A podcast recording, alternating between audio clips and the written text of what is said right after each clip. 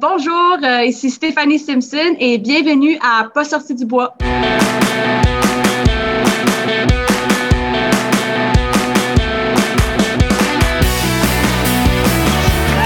messieurs, votre gagnant du 110 Si tu commences à te sentir bien en courant un ultramarathon, fais-toi-en pas, ça va passer. Grand champion du 125 km. Ouais, ben, on n'est pas sorti du bois, hein? Bonjour tout le monde, bienvenue à ce dixième épisode de Pas sorti du bois. Ben oui, dixième épisode déjà. Euh, j'ai lancé ça il y a dix semaines en me promettant que j'en sortirais pas un par semaine.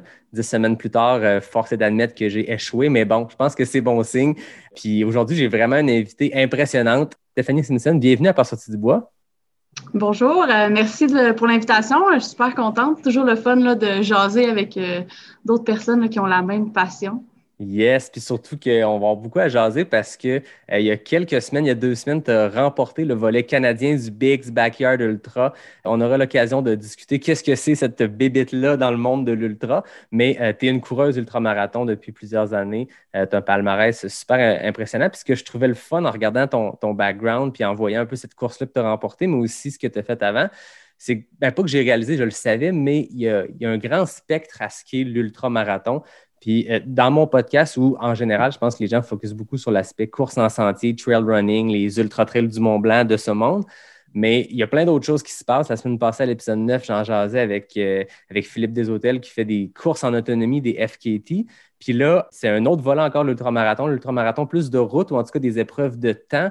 Tu as fait ta marque là-dedans dans des, dans des défis 24 heures ou des ultras un peu plus de route. Fait que je trouve ça euh, bien intéressant de pouvoir jaser puis de sortir de mon monde, de sortir du bois littéralement. Ouais, exactement. Sortir du bois. exact. Avant qu'on entre dans le vif du sujet, euh, la question que tout le monde se pose, c'est Stéphanie, qu'est-ce que tu bois? Qu'est-ce que je bois? Hey, qu'est-ce que je bois? je, je suis comme c'était wow. Je m'attendais pas à ça. Je bois une 1664. Excellent, une bonne Alors, bière. euh, moi, j'aime bien les blanches ou les blondes. Mais tout ce qui est euh, IPA ou euh, les brunes ou ces affaires-là. Bref, je connais pas grand-chose à la bière. je le mentionne. Mais j'aime ça. Bon, ça, c'est l'important. Moi, parlant de IPA et de brune, moi, c'est ce que j'ai dans mon beau verre d'Aricana, mais une, une bière du Corsair, qui est une microbrasserie de Québec, en fait, de la rive sud de Québec. Puis, c'est une bière qui s'appelle la Lévisienne. Donc, Jean de Lévis, salut. Donc, maintenant que c'est fait, euh, avant qu'on entre dans le Big Backyard Ultra et toute cette, euh, cette folle aventure-là que tu as vécue il y a quelques semaines, on sait que tu me parles un peu de ton background, de ta personne, que tu te présentes en fait autant euh, la femme que la coureuse. C'est comme vague comme question. C'est vague, hein? On pense ça vague. Mais qu'est-ce qui t'a mené à la course, par exemple? Euh, Qu'est-ce qui m'a mené à la course? Ben moi, j'ai perdu ma mère euh, quand même très jeune. Là. Elle a eu le cancer. euh, elle avait 45 ans. Fait que si tu retournes, là, c'était en 2008. euh, J'avais quoi, 22 ans. Euh, puis je sais pas, comme je, l'ai déjà dit, puis tout le monde le sait un peu. Je suis pas quelqu'un qui parle beaucoup, moi. Fait que, tu sais, exprimer ses émotions, tout, c'est quelque chose qui est comme... Euh, je suis un peu introvertie, c'est ça le bon mot, dans le fond. Alors, euh, j'ai découvert que comme courir, ça m'aidait à comme un peu peut-être évacuer ces, émotions-là qui étaient peut-être pas exprimées.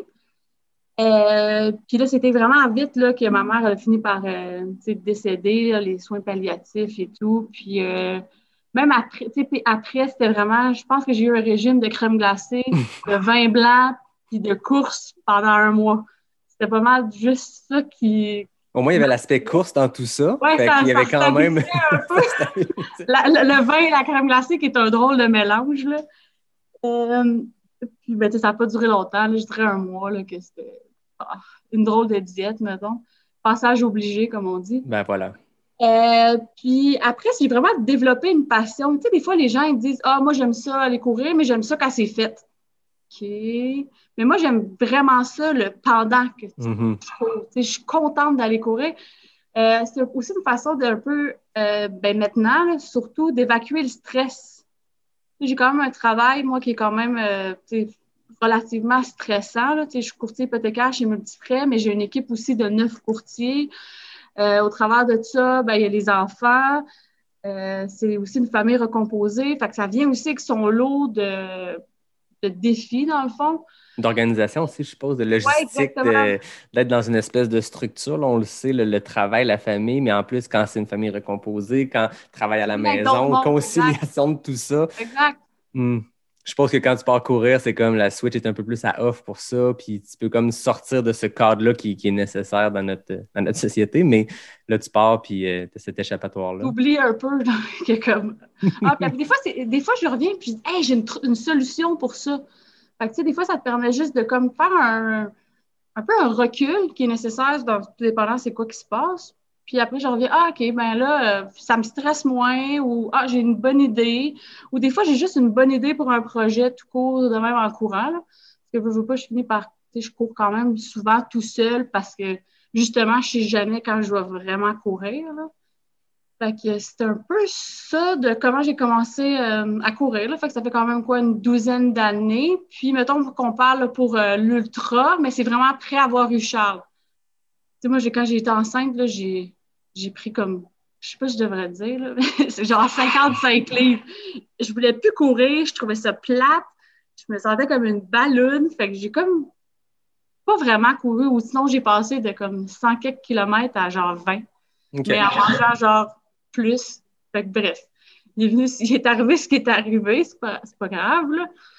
Fait que euh, après, je me suis dit, hey, j'ai, j'ai envie de faire quoi, là? Puis là, c'est là qu'une amie, là, Élise Gelé, qui me dit, hey, viens faire le, le 50 du MRSQ. Puis j'étais comme, ah, 50 kilos. Je trouvais déjà ça long avant le marathon. Puis tu me demandes d'en faire plus long. J'ai pas aimé ça, là, pendant, là. Je trouvais ça horrible horrible. J'étais comme, ça fait mal. En plus, la fin du MRSQ, tu montes le Mont-Royal, et genre de dernier. Puis en plus d'avoir monté le pont euh, dans le quartier. Fait que les derniers 10 km, c'est comme pas full le fun. fait que j'avais dit, non, moi, c'est fini. Fait que euh, finalement, je pense que deux mois après, là, je faisais le Beast of Burden, qui est d'ailleurs une course que j'adore. Qui est à quel endroit, le Beast of Burden? à Lockport, dans l'État de New York. Mais tu sais, c'est comme euh, l'équivalent d'aller euh, aux chutes de Niagara, mais aux États-Unis. C'est genre à une demi-heure, même pas des chutes. là. OK. Euh, c'est ça, c'est une course qui ressemble un peu un parcours comme le petit train du Nord, mettons. Il n'y a pas de dénivelé là, c'est un sentier. Puis c'est une boucle de 20 km aller, 20 km revenir. Fait que tu peux soit faire un 40, 80 ou un 100 000. là. Mais Tout bref, fait là, ça- le, le 80. OK. Ouais. Fait que là, j'ai dit, hey, c'est le fun, finalement. Fait que, euh, puis là, de fil en aiguille, après, ben, j'ai augmenté les, les distances et tout. Et des fois, ça n'a pas fonctionné. Euh, j'ai peut-être voulu aussi à un moment donné aller trop vite, passer de 80 à 160 trop rapidement pour finalement peut-être revenir à peut-être 80 et 100. C'est prendre un meilleur contrôle, puis après dire, OK, là, peut-être que je serais prête à, à réessayer peut-être euh, plus long. Puis qu'est-ce qui t'attire dans ces, ces extrêmes distances-là? Est-ce que c'est le- l'espèce de défi d'aller dans des zones, euh, des zones inexplorées? Tu sais, quand on a fait une longue distance, puis on passe à la suivante où on, dépasse cette distance-là pendant un événement, tu te dis, OK, là, je suis dans une nouvelle zone. Est-ce que c'est d'aller explorer le- les limites de ton corps? Qu'est-ce qui t'attire à augmenter ces distances-là? Qu'est-ce qui a fait que tu t'es pas dit, bon, ben moi, le demi-marathon, le marathon, c'est assez? Ben, c'est sûr qu'entre ces courses-là, c'est des courses, moi, j'appelle un peu comme populaires. Là. Fait que, tu sais, c'est sûr qu'il y a plein de monde, puis ça l'attire. Je veux dire, c'est un peu que je trouve un... des courses que tu essaies de battre ton propre temps, les PB et tout. Versus que tout ce qui est ultra, euh, c'est une autre. Euh... Tu apprends à vraiment bien, te connaître. Fait que, des fois, tu es exposé à. Tu sais, moi, je me rappelle au début, j'ai pas nécessairement trouvé ça toujours facile là, de tu es confronté vraiment à toi-même. Euh, tu sais jamais qu'est-ce qui peut arriver. Puis ça, aussi, ça te permet de... Ben, en tout cas, moi, ça m'a vraiment fait ça. Je vois vraiment la différence les dernières années. Une capacité à... Tu sais, moi, pour me déstabiliser, ça, ça prend quelque chose de majeur. Fait que tu apprends à comme...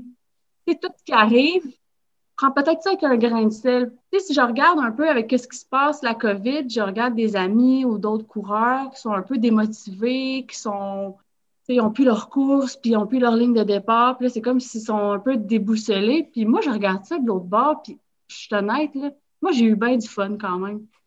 J'ai fait un 4x4, euh, 4x 4000 aux 4 heures pendant 48 heures. À un moment donné, il y avait quelqu'un qui avait organisé un 12 heures COVID, j'ai embarqué.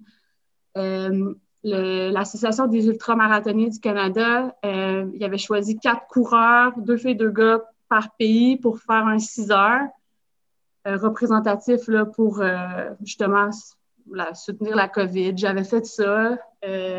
J'ai fait plusieurs petites affaires. J'ai fait deux backyards aussi de chez moi. Là. Puis ça aussi comme demandant, là, mais je me suis trouvé du fun au travers de tout ça, puis une genre d'autres motivations. Puis on m'aurait dit que toute l'année, finalement, il n'y aurait pas eu de course, puis ça aurait continué comme ça. Ça m'aurait pas vraiment dérangé. Mais tu, tu dis que tu aimes courir, puis que, comme tu dis, il y a beaucoup de gens qui, disent Moi, j'aime courir pour la sensation d'après ou pour l'accomplissement d'être allé, d'être sorti dehors courir. Mais quand on prend du plaisir à simplement courir, ben après ça, les événements qu'on fait, c'est le fun pour se challenger. Puis l'aspect compétition, qu'on soit élite ou dans le mid-pack, il, y a, un côté le fun à, mettre un dossard puis de partir.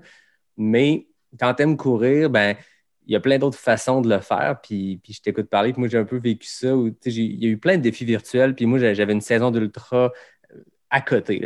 une course aux deux semaines, tout l'été. Puis quand c'est tombé, j'ai juste vu qu'il y avait plein d'événements virtuels. Tu essaies des affaires. Moi, j'ai jamais été attiré par des courses de, durée de temps, d'avoir une durée fixe, de faire plus de kilomètres pendant ce que tu as fait beaucoup. Puis j'en ai fait une comme ça pour le fun. Je me suis dit, ben, il y a ça qui existe, puis c'est virtuel. C'est sur Ultra Sign Up, tu t'inscris, tu le fais quand tu veux, entre telle date et telle date. Puis finalement, j'ai pris goût à ça. Je me suis dit, OK, c'est un autre trip complètement. La distance est différente pour tout le monde. C'est le temps qui est le même. C'est l'inverse des courses euh, habituelles, les, les, courses classiques, disons. ça permet de découvrir des choses puis d'essayer des patents. Je pense que tu as fait aussi le. Il y a beaucoup de coureurs qui ont fait la course de Laz qui était juste de traverser le Tennessee. Ben juste, je le dis parce qu'il n'y avait rien d'autre. C'était le Tennessee fait 1000 km de large, traversez-le chacun de votre bord dans vos villes respectives. Puis tu l'as fait, je pense, en 60 quelques jours? Euh, 73. La okay. je n'avais pas couru pendant 12 jours suite à la première euh, backyard que j'ai faite. Dans le fond, j'ai eu comme un claquage en arrière de la cuisse. Là, fait mettons, je voulais faire plus vite, mais à la limite, j'étais comme 73 ou 62 ou peu importe. Ça ne change pas grand-chose, 61, ça ne change rien. Mais honnêtement, j'ai aimé ça faire ça. J'aimais ça aller chaque jour sur le site, mettre mon numéro, mettre, euh, je sais pas, 10 km, puis voir, hey, je suis rendu là sur la map. Je regardais même pas j'étais quel rang. Je, je pense qu'il y a comme 18 000 personnes qui ont quand même participé à ça. Puis, euh, il y a même une fille qui était justement sur l'équipe du backyard, euh, Terry, qui a fait, je sais pas si elle a pas fait un. Ben, first, la première fois, l'aller, elle l'a fait en je veux pas dire n'importe quoi, là, mais j'ai envie de dire 11 jours. Ça n'a pas de sens. Fait que, tu sais, c'était comme, hey, c'était impressionnant. Puis, à la limite, j'aimais ça voir du monde de même, là, qui faisait des, des journées de 100 kilos pendant. Ah ouais, c'est fou, Je trouvais ça cool. Puis, il y en a plein qui ont fait des allers-retours, puis même un autre aller, puis, tu sais, des trucs comme ça. Tu sais, moi, j'avais une question de temps, puis, à un moment donné, mhm. c'est assez, là, la ligne est où, là? Mais, tu sais, ça motivait. Puis en même temps, sur euh, Facebook, il y avait justement un, euh, un groupe là, de ça. Fait que des fois, les gens, ils postaient des affaires, là, euh, tous les serpents qu'ils voyaient. Là, mais bref, c'était différent. Mais tu sais, comme je dis, il faut apprendre à... On est un peu pris dans tout le même bateau présentement. Puis il faut aussi s'adapter à, tout ça. Puis tu sais, toi, tu dis tu as essayé des nouvelles choses. Ben moi, j'étais pour la première fois, j'ai dit, OK, là, il faut que je m'inscrive à une course trail-trail.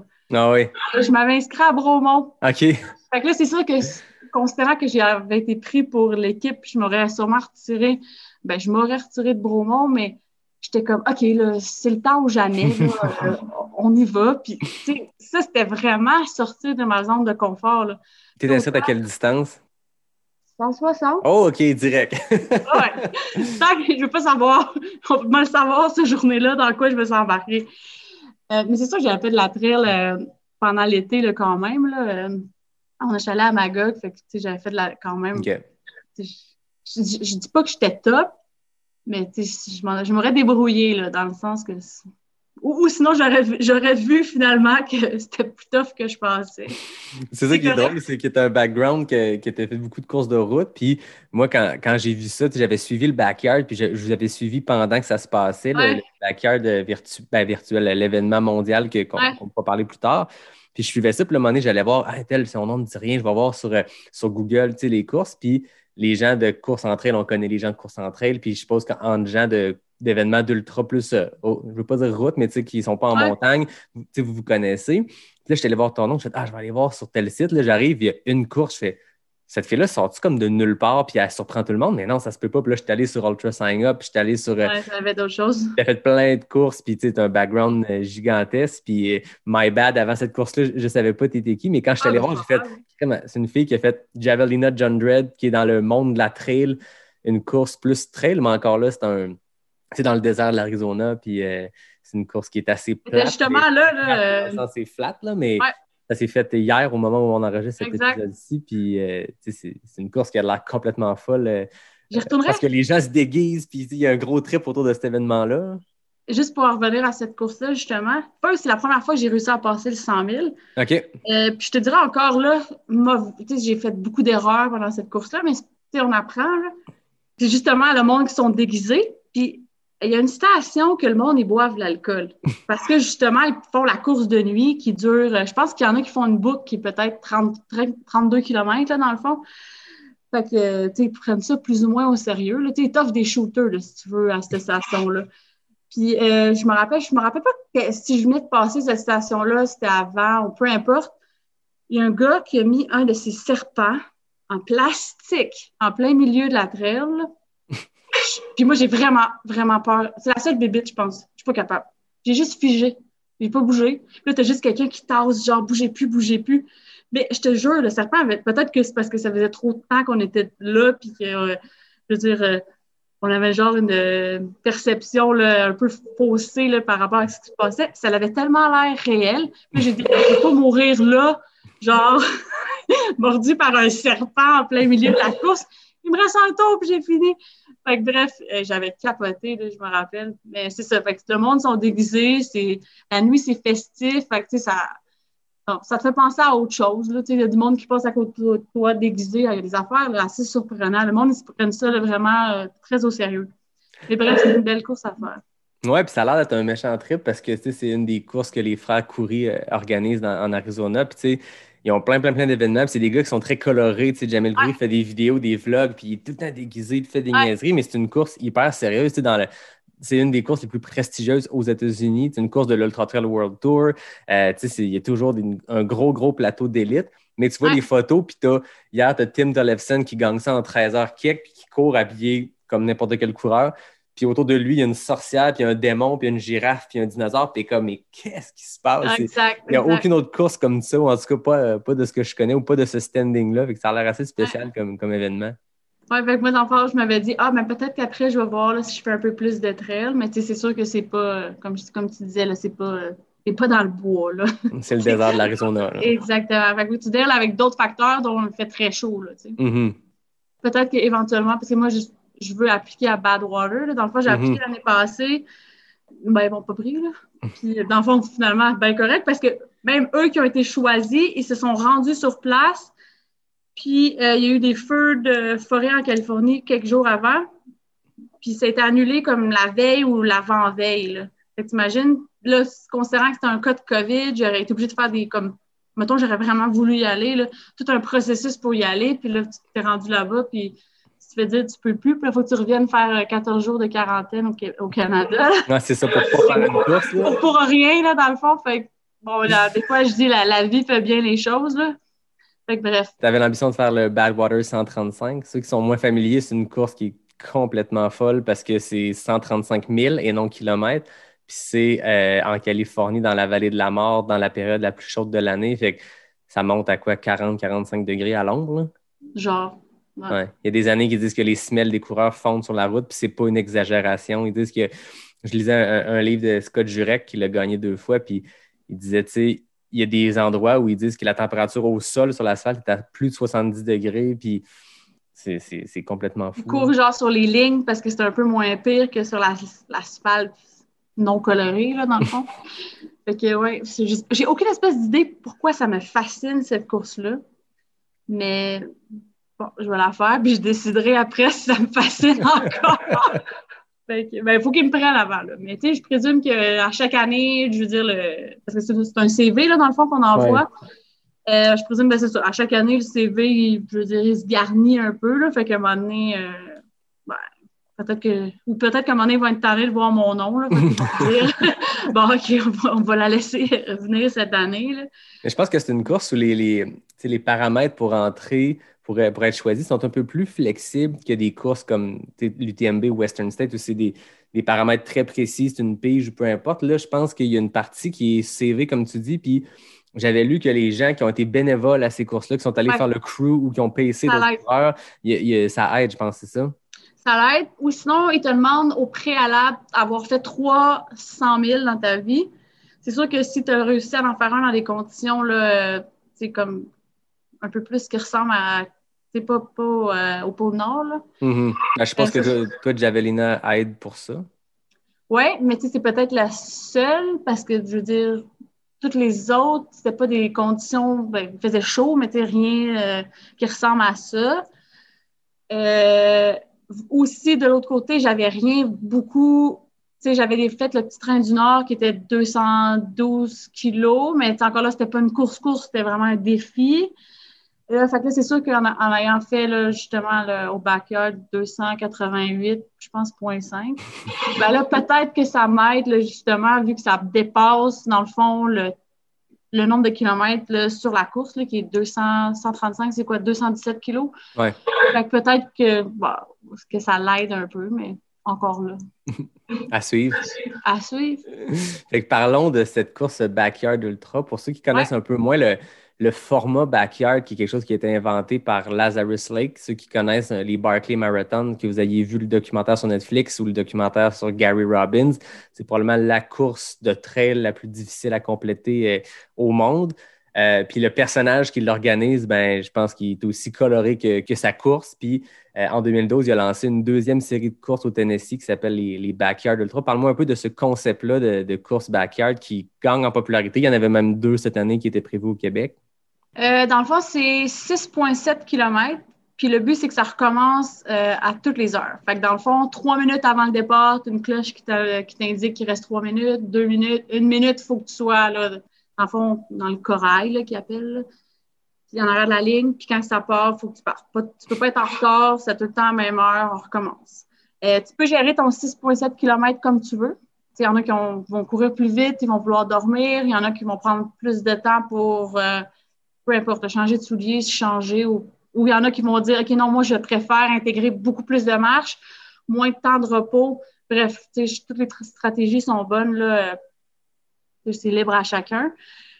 Euh, généralement, pour y aller justement elle à l'AS, c'est sur invitation, dans le sens qu'il faut que tu aies gagné une course euh, en plus que 32 heures. Dans le sens que, puis ça te donne un golden ticket. Fait que si tu gagnes avec 28 tours, peux pas y aller. Au moins 32, euh, peut-être 32 heures, justement pour avoir un certain calibre qui est là. Puis qu'est-ce qui est intéressant aussi, c'est que c'est pas une course que c'est toi qui décides, OK, moi, je veux faire ça pendant comme j'ai fait 43 heures, puis c'est comme ça. Ça te prend une assise. Fait que la deuxième personne est aussi importante. Ça t'en prend au moins une autre personne. Parce qu'une fois que l'avant-dernière personne débarque, ben le gagnant peut juste faire un tour de plus. Pas besoin, pas besoin de continuer. Ben, tu peux pas. Ah, tu peux tout simplement pas. Qui ça, je savais pas cette subtilité-là. Il faut que tu sois capable de. tu sais, d'où que des fois, puis, tu comme par, par rapport à des histoires qu'on entend, il y a des fois, il en reste juste deux, puis il y en a un qui est comme à moitié mort, puis il va juste dire, hey, gars, je vais juste t'aider à 30 à 32. Fait qu'il y en a un qui va comme juste pousser l'autre, justement, pour qu'au moins l'autre puisse faire son 32 pour justement avoir son, son ticket pour aller euh, à El Alaz, dans le fond, la vraie. La considérant que, ben moi, cette année, je m'avais inscrit justement à la, à la Big Wolf, qui était initialement à Rivière-du-Loup. Je pense que ça l'a changé un peu, mais dans le fond, c'était dans ce coin-là. Et initialement, c'était au mois de juillet. Puis là, avec tout ce qui se passe, ça a été repoussé au mois de septembre. Puis la semaine, je pense le lundi, été annulé. Là. Puis la course était le samedi bon, c'est la version là, au Québec. On espère qu'elle aura lieu là, dans l'année prochaine. Puis, pas longtemps avant ça, moi, j'ai été approchée justement par le directeur de course qui formait, dans le fond, l'équipe au Canada, qui avait le mandat, dans le fond, de regrouper 15 coureurs qui avaient le plus de potentiel de se rendre le plus loin possible. Mais au-delà de ça, il voulait du monde qui vont aider les gens à, se pousser parce qu'au-delà de juste, tu peux pas arriver là et dire que moi, je vais être le meilleur, c'est moi qui vais gagner. Non, non, il faut que tu pousses les autres parce qu'on est aussi une équipe. sais. le but, on a fini troisième. Je pense que c'est nous qui a eu le plus longtemps euh, 15 coureurs qui couraient. Il y en a qui ont eu des. Bah, soit un qui ne s'est jamais présenté. Euh, je pense que les États-Unis sont partis avec euh, moins un parce qu'il était blessé puis il est débarqué la veille. Fait que déjà là, c'est tous des trucs qui. Fait que dans le fond, le, le, le Big's Backyard qui a toujours lieu en, octobre au Tennessee, puis ça s'appelle le Backyard Ultra parce que ça a littéralement lieu dans la backyard de Laz, dans sa cour arrière. Et ça a été annulé à cause de la, de la COVID, l'édition en vrai au Tennessee, mais là, il a comme viré ça en compétition mondiale, si je comprends bien. Vous étiez une quinzaine de pays, c'est ça? Euh, 21. Ah, 21 pays, OK, c'est ça. Exactement. Qui avaient chacun 15 coureurs maximum. Fait que tout le monde avait avantage d'avoir au moins ces 15 coureurs. C'est ça, quand ils m'ont appelé, j'ai dit OK, j'étais un peu inquiète avec euh, voyager. C'était quand même euh, à Kelowna, là, fait que ça m'impliquait quand même de traverser le Canada au complet pour y aller. Puis finalement, il y a comme j'ai pas eu vraiment de mesures comme par rapport à voyager au Canada. Eux, ils n'ont presque pas de cas. J'ai dit, ben regarde, je vais faire le test juste avant de partir, juste pour arriver puis dire, hey, peut-être que j'expose tout le monde à ça. C'est comme une histoire un peu plate, ça. Elle gagne, mais elle expose. C'est ça. Elle retourne la COVID dans l'Ouest canadien, on veut moins ça. Exact. Fait que, finalement, ça, à ce niveau-là, ça a super bien été. Mais là, c'est sûr que moi, je partais avec une valise, puis, en regardant la météo, il annonçait plus ou moins 10. Je me suis dit, les nuits vont être peut-être un peu plus froides. Mais, tu sais, je me rappelle, j'étais debout sur ma valise, essayer de la amener le plus d'affaires possible. Là-bas, j'étais allée faire une épicerie parce qu'on ne pouvait pas avoir des tables communes là, de, de, trucs. Euh, fait que bon, j'ai amené le plus d'affaires que je pouvais, sans inciter. Des fois, tu oublies tout le temps quelque chose. Là. Mm-hmm. combien de paires de souliers je peux amener aussi, tu sais? Euh, puis on avait droit à chacun à un coup, mais c'était pas évident d'amener quelqu'un non plus là-bas. Il n'y a pas tout le monde qui peut partir cinq jours. Euh, nous, c'était compliqué au niveau des enfants et tout. Fait que je suis allée tout seul. Mais j'ai fait bien des courses tout seul. tout le monde me dit à chaque fois Ah, tout seul, moi je serais pas capable. Ça me dérange pas je pense que pour être capable de faire ces courses-là, qui te demandent d'être tellement autant en préparation que pendant la course seul avec toi-même, si tu n'es pas capable de partir cinq jours tout seul, ça, ça reste d'être plus. Euh, c'est sûr que l'idéal, j'aurais eu quelqu'un qui m'aurait aidé, mais bref, ça marchait pas. Puis j'étais bien correct avec ça. Euh, dans le fond, c'est ça. Fait que là, on était les 15 coureurs. Ça partait partout dans le monde en même temps. Euh, nous, là-bas, ça représentait 5 heures du matin, fait que c'était 8 heures ici. Fait que pour l'As, c'était quoi, 7 heures, je pense? Ouais. Euh, fait que c'est sûr qu'en Europe, eux commençaient de nuit. Est-ce que finalement, ça l'aidait? Moi, j'aurais mieux commencé de nuit, peut-être. C'était déjà comme fait un bout. Mais bref, je pense que tout le monde avait, peu importe l'heure, ses défis. Fait que c'est ça qui était aussi intéressant. Nous, on a eu de la pluie toute la première nuit. toute la nuit. Mais tu sais, quand je te dis, là, genre de déluge pendant 12 heures. C'est horrible. Ouais, fait que, à un moment donné, j'étais comme à court de vêtements. Euh, j'étais vraiment chanceuse qu'il y avait la mère d'un coureur qui, je pense qu'elle me trouvait drôle. Elle m'a dit, tu vas être ma fille pendant la course. J'ai dit, parfait. Mais tu sais, son fils a quand même débarqué à 32 heures. Puis je me rappelle, son, le mari, dans le fond, il pactait ses affaires. Ben, il dit, ça va où, toi? elle dit, ah, moi, je bouge pas d'ici, en anglais. Fait que finalement, il restait avec moi tout le long. Puis après, j'ai eu des comebacks. Le monde, il me disait, hey, c'est drôle parce que entre chaque tour, elle demandait à plein de monde, hey, c'est quoi qu'elle aurait besoin, tu sais, Elle essayait vraiment de comme s'assurer que je manquais de rien.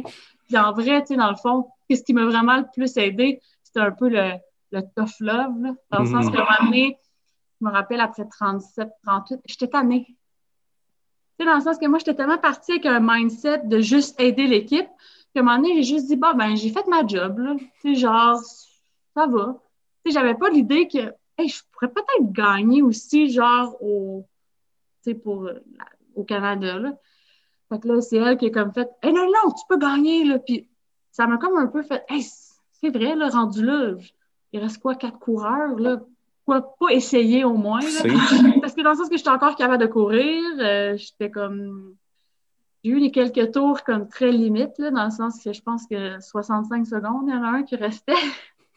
Mais encore là, je le savais, dans le sens que comme je savais que j'arrivais flush, j'avais pas vraiment besoin de rien d'autre. Je suis repartie avec un Gatorade, puis merci, là, dans le sens que J'avais pas besoin de m'asseoir, j'avais pas besoin de, de rien. Fait que c'était correct.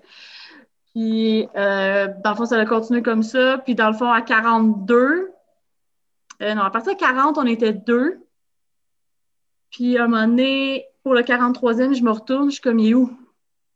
Puis, il s'est jamais présenté à la ligne de départ. Fait que là, ils m'ont juste dit, ben, t'as gagné, fais le dernier tour, puis c'est fini, tu sais. C'est ça, pour gagner cette course-là, il faut terminer le dernier tour Ouais, seul. mais j'étais comme un peu triste.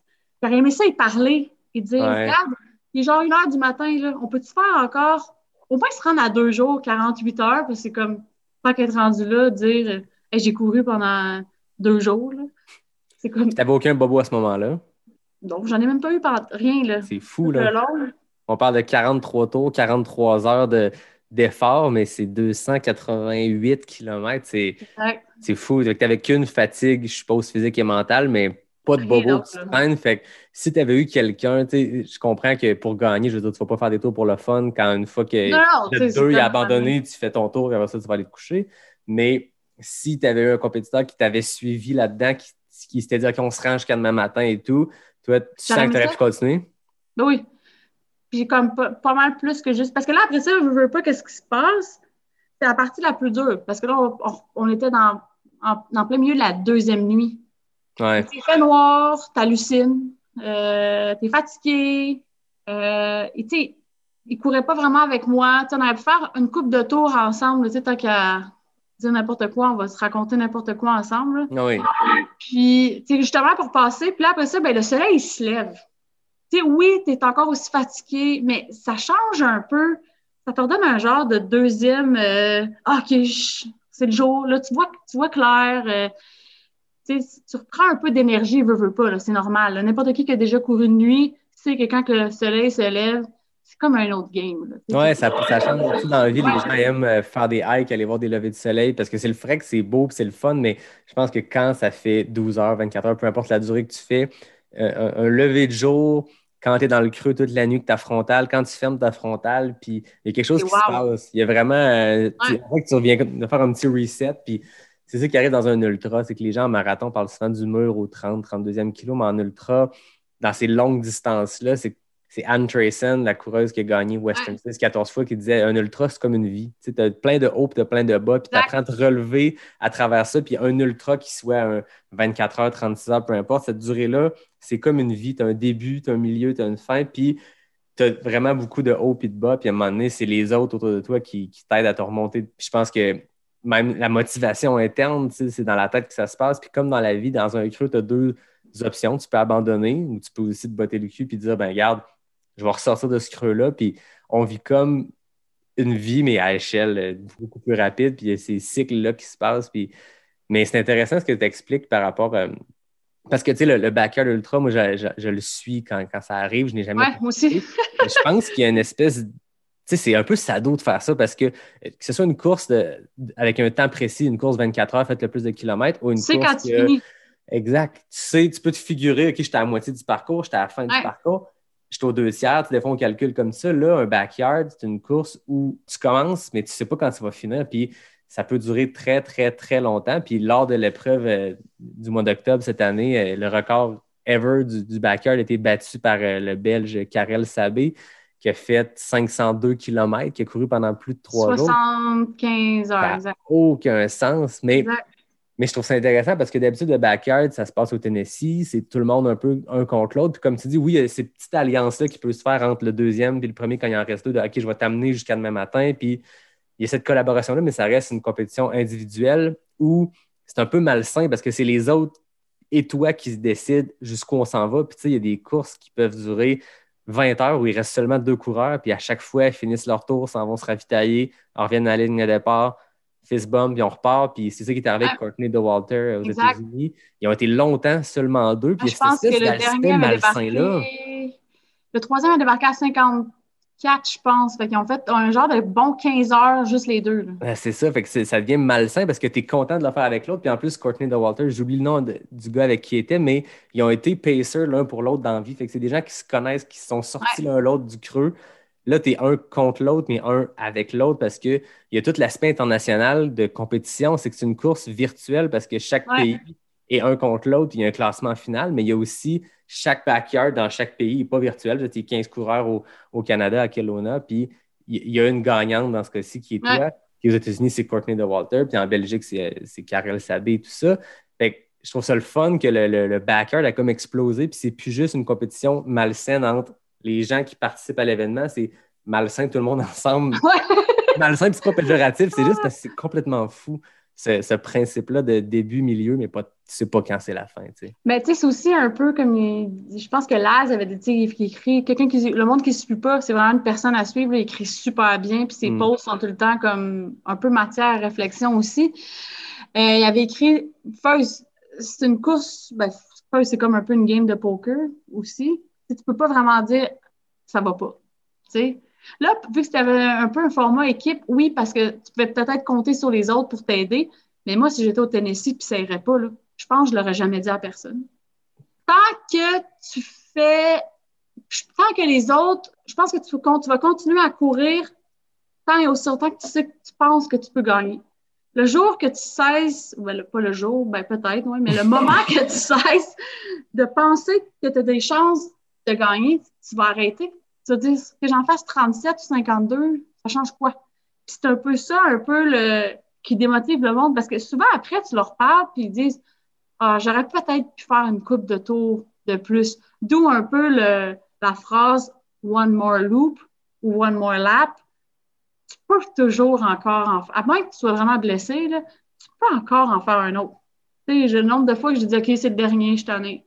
Fini en faire comme jusqu'à temps que finalement, ben, j'aurais peut-être pu continuer encore, là. c'est... Ouais, effectivement, c'est spécial comme, euh, comme compétition. Puis d'où pourquoi j'aimerais vraiment ça la faire, moi, dans la backyard à Las. Puis justement, courir contre Courtney, justement, pas parce que, selon moi, c'est une athlète incroyable, puis je me rendrais pas à ça, mais de, de voir jusqu'à combien de temps que je peux y croire, ça aussi, c'est intéressant aussi, tu sais. Ouais, puis je pense que c'est des courses qui sont tellement longues, un peu comme les longs ultras, que tout peut arriver. Puis, je veux dire, cette journée-là, les autres compétiteurs peuvent avoir une mauvaise journée, puis toi, tu peux avoir une bonne. Maggie a débarqué à 40 heures, puis j'étais comme, à un moment donné, il y a quelqu'un qui m'a dit ça.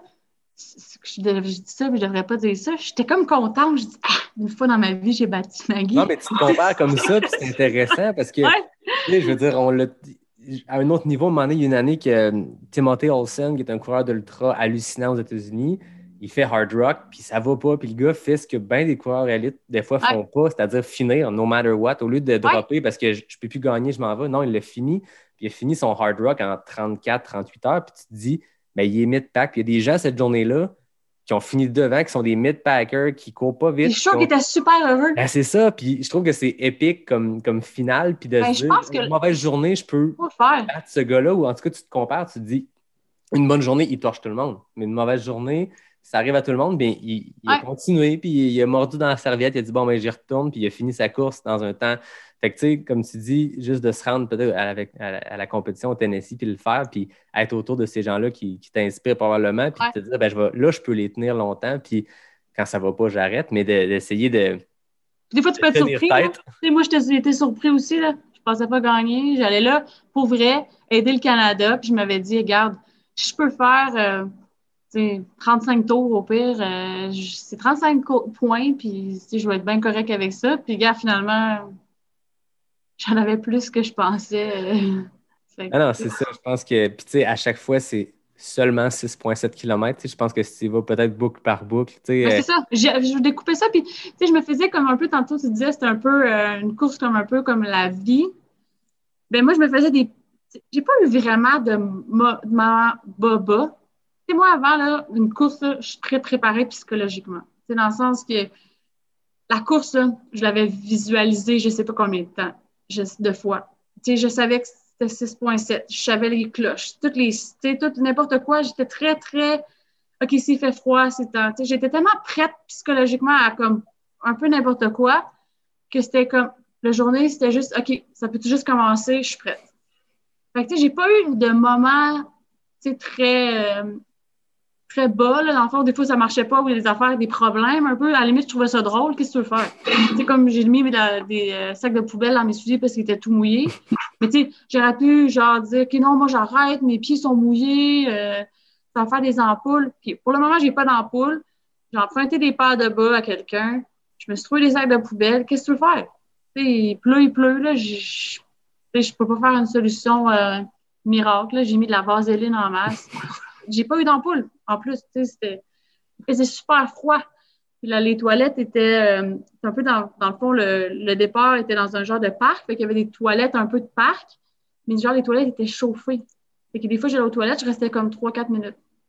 Ça faisait chaud, chaud. Mais tu sais, fini par comme, OK, puis moi, à chaque tour, j'étais comme, OK, j'ai hâte d'arriver aux toilettes. Je vais pouvoir aller aux toilettes pendant 4-5 minutes. La motivation.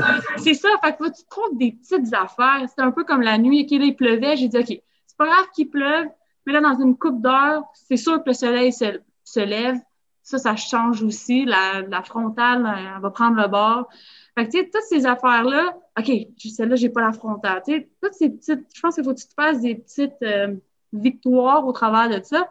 Ou sinon, c'est insoutenable. Surtout dans une course comme ça, dans une formule que c'est très mental, first, là, très, très. Puis justement, tu sais pas la fin. Tu sais, des fois, quand tu me dis je fais un 100 km ou un 160, je suis comme, bah, OK, bon, il en reste 20. Tu es capable de gérer un peu. tu peux figurer le, le, juste calculer en pourcentage. Tu sais, j'en ai la moitié de fait. Peu importe c'est quoi la course, peu importe si ça va bien, si c'est en avant comme prévu, si ça va moins bien, tu, tu restes que la distance, c'est quoi que tu peux pas changer. C'est là, c'est comme ça. c'est ça. C'est fini, c'est fini. Voilà, tu sais. Ouais. ça, peut, ça peut ne jamais terminer. Puis, ça peut être long, tu sais, c'est ça. C'est bon que tu disais que c'est mental parce que, tu sais, je pense qu'en ultra, pour bien des gens, puis pour n'importe quel type d'événement, rendu sur place pendant la course, le mental est plus important que le physique. Le physique, tu le prépares pendant des mois, des années d'entraînement, mais rendu le jour J, le physique, c'est une chose, mais c'est le mindset dans lequel tu te mets, puis le mental. Puis j'ai l'impression que les backyard ultra, c'est une grosse coche en avant de n'importe quel autre ultra. Parce que là, c'est seulement une game mentale jusqu'à ce que tu te blesses, puis là, tu arrêtes pour des raisons évidentes. Si tu ne blesses pas, c'est juste mental. C'est que mental. Je pense que passer, je suppose, tu peux me le dire, euh, passer 150, 200, 250 kilos, 6,7 de plus ou de moins, ça fait plus de différence, je suppose, sur la douleur que tes quads puis que tes jambes ont. C'est la game mentale, c'est le mindset dans lequel tu te mets. Puis tu disais que, tu sais, puis euh, vous avez l'occasion d'aller écouter aussi le, podcast de François Jarry. Euh, tu racontes euh, ta course, puis tu disais à quel point tu, tu riais, puis tu avais du fun, puis chaque, chaque problème, tu le prenais avec le sourire en riant, puis c'était plus des problèmes, tes, bas mouillés, puis... Non, non, c'était drôle. je ne sais pas si tu je sais pas si tu l'avais dit ou j'avais même, on avait même trouvé des napkins parce que tu sais, vous veux pas, nous les femmes, on a des brassières de sport, puis ça reste humide, là. Tu peux tu peux pas changer ça de même. Je veux dire, aux toilettes, c'était compliqué. À un moment donné, j'en avais plus non plus de, sec. On a trouvé des napkins, le style des napkins qui te donnent, comme je pense que c'était suite à la commande de mon déjeuner du McDo. J'avais plein de napkins. J'avais mis ça partout en avant, partout en arrière. Fait que j'avais plus, genre, l'humidité directement sur la peau. Euh, j'avais mis des, hot shots dans mes gants. à un moment donné, tu, trouves une, une solution. J'ai mangé, je pense, je sais pas combien de gaufres, des espèces de gaufres déjà toutes faites là, que je pense que j'achèterais jamais ça dans la vie. C'est dans le coin des gâteaux muffins, là, genre.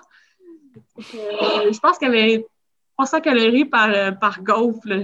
je mangeais ça comme ça, puis tu trouves des trucs qui, qui, dans le fond, qui, qui marchent. C'est comme des fois, le monde me demande c'est quoi faut que je mange? Ben, je pense qu'il faut que tu l'essayes, puis que chacun est comme vraiment différent par rapport à ça, mais je pense que qu'est-ce que le monde est sous-estime? Puis tu vois ça aussi même dans des courses plus, plus, euh, plus courtes. C'est pas normal que tu arrives à une course, puis déjà à 32 sur un marathon, tu dis ah, c'est sûr, je frappe le mur, c'est sûr, puis le monde l'attend quasiment. Non, non, non. Tu prépare-toi à l'avance pour te dire que ça arrivera pas. C'est sûr que si dans ta tête, tu penses que ça va arriver, tu vas même attendre que le 32 arrive, justement pour que, tu parce que tu te tellement dit avant c'est un peu le même principe. C'est sûr que c'est comme j'ai extrapolé, là, mais je pense que pour n'importe quoi, je parle pas juste de course, là, tu as, une certaine. Euh, ben, le mindset, c'est tout, là. Mais tu as une certaine préparation aussi à ce niveau-là là, à faire là, qui est quand même très importante. Là. que tu parles que tantôt, tu, tu avais visualisé le parcours, tu avais visualisé le, le 6,7 km comment on se prépare pour ça? physiquement, euh, je suppose que c'est une préparation euh, de, volume et, tout ça, mais je veux vraiment plus parler de l'aspect mental, comment on prépare ça en vue d'une course comme ça, puis comment tu te mets dans ce mindset-là, puis tu, mets le, tu le déclenches un peu, ce, mode-là, parce que tu l'as dit, si tu anticipes un mur au 32e kilomètre, il va arriver, mais si tu anticipes, tu dis aujourd'hui, c'est un marathon parfait, puis je n'aurai pas de mur, bien, déjà, tu es dans une situation où peut-être que tu vas en avoir un, mais peut-être que tu n'auras pas aussi. Si tu l'anticipes, puis j'aimais ça quand tu parlais euh, à, l'autre émission, à l'autre podcast, que tu été longtemps dans ton mindset de passer 120 km, c'est un mur trop grand pour moi, puis tu as abandonné tes deux premiers 160 euh, km parce qu'au 120e, tu as fait nah, c'est là que je me suis blessé la dernière fois, fait que c'est un mur. Là, si tu ne l'anticipes pas, fait que, on, peut juste revenir sur ces courses-là, plus que je veux comprendre ton mindset, comment te préparer mentalement. Ben, c'est pour ça, ça que je me suis dit, hey, c'est pas normal que je suis super prête physiquement, parce que de fois en fois, je me préparais encore plus, parce que je me dis, hey, à 120, justement, ça ne marchera pas. Mais que ça arrivait pareil. Fait que je me suis dit, hey, il y a quelque chose que je fais pas correct. Fait que j'ai comme commencé à lire un peu pas mal là-dessus pour me rendre compte que dans le fond, c'est vraiment aussi important que ta préparation physique. Parce que de l'autre bord, tu sais, oui, on, on pense aussi que, sais, je cours pas 200 km semaine, il y a des coureurs d'élite qui font du marathon puis ils courent plus ou moins la même chose que moi. Là. Fait que c'est pas vrai que ça faut que tu cours là, 40 km par jour pour pouvoir faire ce genre de défi-là. Mais c'est certain que si de l'autre côté, tu n'es pas, euh, j'appelle ça être tough mental, ça ne marchera pas. Puis n'importe qui qui a déjà fait un ultra, au fil en aiguille aussi que tu en fais, tu apprends. Puis je pense que ton, ton mental aussi, là, ça se travaille. tu n'es pas, je suis pas née du jour au lendemain puis dire OK, ben moi, je suis juste euh, tough mental, là, puis euh, ben, c'est comme ça. Là. Justement, euh, c'est ça, comme il y a de la. Je fais beaucoup de. Quand je vais courir, justement, en préparation à ça, je fais quand même la. Je visualise cette course-là ou le, défi que je dois faire. Puis, en, je l'ai tellement vu de fois dans ma tête qu'il aurait pu neiger, il aurait pu pleuvoir, il aurait pu. C'était correct. Puis, je suis arrivée là, puis j'étais comme très zen et très calme par rapport à la, situation, malgré que j'étais tout seul, j'avais pas nécessairement un coup. Il fallait que je fasse mon épicerie la veille là-bas. Je savais même pas où j'allais aller. Je me rappelais, je googlais, OK, épicerie dans le coin. Fait j'arrivais là, puis je savais que toutes les, je faisais abstraction à toutes les affaires externes, puis je me concentrais juste sur qu'est-ce que j'avais à faire. tu cours 6.7, un tour à la fois, c'est tout. Tu sais, il n'y avait pas de, tu sais, OK, mais si, si, ça. Donc, là, c'est ça, tu as besoin de ça, on y va. Prochain tour, ça sera autre chose, on y va. Fait que, tu sais, puis aussi, je pensais pas, OK, là, mes pieds sont mouillés, je vais avoir des ampoules. Non, non, là, j'ai pas d'ampoules, mes pieds sont mouillés, j'ai besoin des nouveaux bas. C'est ça. Fait que, c'était très. Il n'y avait jamais rien de. Comment dire? négatif. C'est le très cause à effet. J'ai un problème X, je vais le régler en faisant Y. Exact. Puis est-ce que tu penses que l'absence de crew, tu disais tantôt que chaque, chacun des 15 coureurs avait son crew, son équipe et tout ça. Toi, tu arrives complètement minimaliste avec une valise, une paire d'espadrilles, puis c'est tout. Fait qu'on dirait que ça faisait quasiment remplir ton objectif d'être, ton mindset d'être focus seulement sur la course, le 6.7 à la fois. Là, tu arrivais puis tu n'avais pas. Puis, je veux dire, des crews, c'est le fun. ça peut vraiment, vraiment, faire la différence à d'autres moments, mais j'ai l'impression que tu avais juste ça à penser, ta course, puis mettre un pied devant l'autre. Fait à force de t'entendre parler de ton mindset, j'ai l'impression que peut-être l'absence de crew t'a mis dans un mindset encore plus solo, puis tu pensais juste en, résolution de problèmes puis tu es, demeuré optimiste là-dedans? Si je regarde, mais j'aurais choisi mes top courses là, que ça a été, là, je te dirais que je suis allée tout seul. Fait que peut-être que ça, fait du sens, dans le sens que tu sais, des fois, veux pas t'amener quelqu'un. Moi, j'aurais amené quelqu'un au BC. C'est sûr que j'aurais été un peu préoccupée. OK, est-ce que c'est plate? Est-ce que cette personne-là s'emmerde? As-tu besoin de quelque chose? Là, je sais que je cours 43 heures. C'est long. Cette personne n'a pas dormi. Là, c'était juste moi-même. Il n'y avait pas. C'est un peu égoïste, mais c'est ça. J'avais pas besoin de penser à quelqu'un d'autre. Fait peut-être, oui, ça, tu restes comme focusé sur comme OK, c'est ça, c'est ça que j'ai à faire. Puis peut-être que ça. ça ça l'aide. Mais tu sais, faut que tu, comme je te disais au début, il faut que tu finis par apprendre à, bien te connaître. Faut, Puis il faut que tu sois aussi capable d'être tout seul. Tu sais, moi, j'ai plein de monde que je connais qui, l'idée d'aller manger au restaurant tout seul, ils sont pas capables. Puis c'est aussi par rapport à ce que notre société un peu nous dit, ah, c'est mal vu d'aller au restaurant tout seul. Je suis comme, et moi, ça me dérange pas. J'ai aucun problème d'aller au restaurant tout seul, prendre le menu, puis comme, être seul avec moi-même. Fait tu sais, ça, ça- le monde ne sont pas capables, c'est une question à se poser, mais c'est comme, pourquoi? Qu'est-ce qu'il y a de mal à être tout seul? C'est pas parce que j'ai pas d'amis, là. C'est juste, tu sais, je suis tout seul. Fait que, puis justement, à tous ces moments-là, tout seul, ben c'est ça, c'est là que tu apprends à te connaître et tout. Puis peut-être que c'est ça qui a fait qu'éventuellement, ben, j'ai plus cette barrière-là du 120. Maintenant, je te dirais, j'en ai pas de barrière. Mais Quand tu cours 288 km pendant une 43 heures, je Ouais. pense que tu peux définitivement dire que le- la barrière du 120 est derrière toi puis que sky's the limit parce que c'est je comprends ça, que si ça avait bien été pour ton, ton, ton deuxième coureur, celui qui courait avec toi jusqu'à la fin, si vous aviez continué encore 5, 6, 7 heures, à défaut d'avoir une blessure, tu disais que ton mindset, toi, était toujours... Ah, bon, mon euh, mindset était. Hmm. Tu sais, c'est sûr que, comme, comme j'ai dit, il y a eu une période à 37-38 qui est comme, bah, j'étais comme, j'étais plus tannée. Parce que justement, moi, j'avais juste pensé avant d'arriver là, bah, je vais juste, tu sais, j'allais pour l'équipe, tu sais. J'allais pas là pour gagner. Fait que là, c'est comme, il a fallu que je, je, je fasse un déclic rapide, là, qui dit, OK, non, non, non, tu peux, là, c'est chacun pour soi, là, tu sais. Tu sais, Hmm. t'as- T'as donné pour l'équipe, là, maintenant, t'as motivé tout le monde, puis t'as dit à tout le monde, ah ouais, viens faire un autre tour. Hey, le nombre de fois j'ai couru quelqu'un, let's go, viens, tu sais. Faites ça tout le long. Là, tu sais, c'est comme plate, mais pense à toi. Ouais. C'est un peu ça. Aviez-vous un changement de parcours? Parce que le, le backyard officiel, euh, l'original au Tennessee, Ouais, non, c'est nous, non. 12 heures, euh, 12 heures Ouais. sur route, 12 heures sur trail, mais assez plat. Mais là, vous êtes- c'est c'est le même, la même toujours, toujours, toujours le même parcours. Euh, c'est sûr que c'était un peu difficile parce que, tu sais, avec tout ce qui se passe, nous, il a fallu comme louer aussi. Le, le parcours était loué et tout. Là, Ouais. Fait avoir deux parcours, ça a été quand même compliqué. Euh, je sais que la, euh, la version là, au Tennessee, eux, ils ont fait, je pense, 13 heures euh, de route, 11 heures de trail, quelque chose comme ça. Même pas le 12-12. là. Euh, c'est sûr que ça doit, ça doit aider un peu à un moment donné. Là, tu fais pas toujours la, la même, même, même chose. C'est ça qui est comme tu te représentes toujours les mêmes sons. Honnêtement, là, avec- je pense pendant deux jours après, j'entendais encore ces sons-là là, qui sonnaient euh, pour les trois minutes, deux minutes, une minute, puis let's go, on part. Là. Fait que, c'est- c'est des- c'est tellement répétitif que, comme à un moment donné, je pense que juste changer la, la genre de routine qui s'installe au travers de ça, je pense que ça peut peut-être aider. Mais tu sais, je sais pas si tu as suivi un peu les... euh, Moi, les Mexicains, je trouvais ça impressionnant. Là avec le genre de là. montre, là, Timex met avec un tape pour que ça colle. Je, tu sais, je regardais des fois entre les tours, il avait même pas l'air de manger ou boire tant que ça, puis il avait l'air à faire chaud. Il y en a qui avaient des espèces de robes là, qui allaient quasiment jusqu'aux pieds en sandales. Fait que, tu sais, je pense que chacun avait les défis de leur parcours. Là. Nous, il pleuvait. euh, Ben, Je voyais qu'en Belgique aussi, euh, eux, ils ont des règles sanitaires à cause de la COVID Ouais. qui fait que de nuit, il y a un couvre-feu. Donc, de nuit, tu ne peux pas être à plus d'un kilomètre de, de ton lieu de résidence. Fait que pour pallier à ça, les Belges qui ont gagné aussi, tu sais, Ouais. Karel Sabet a gagné overall, mais c'est aussi le pays qui a gagné la, la course.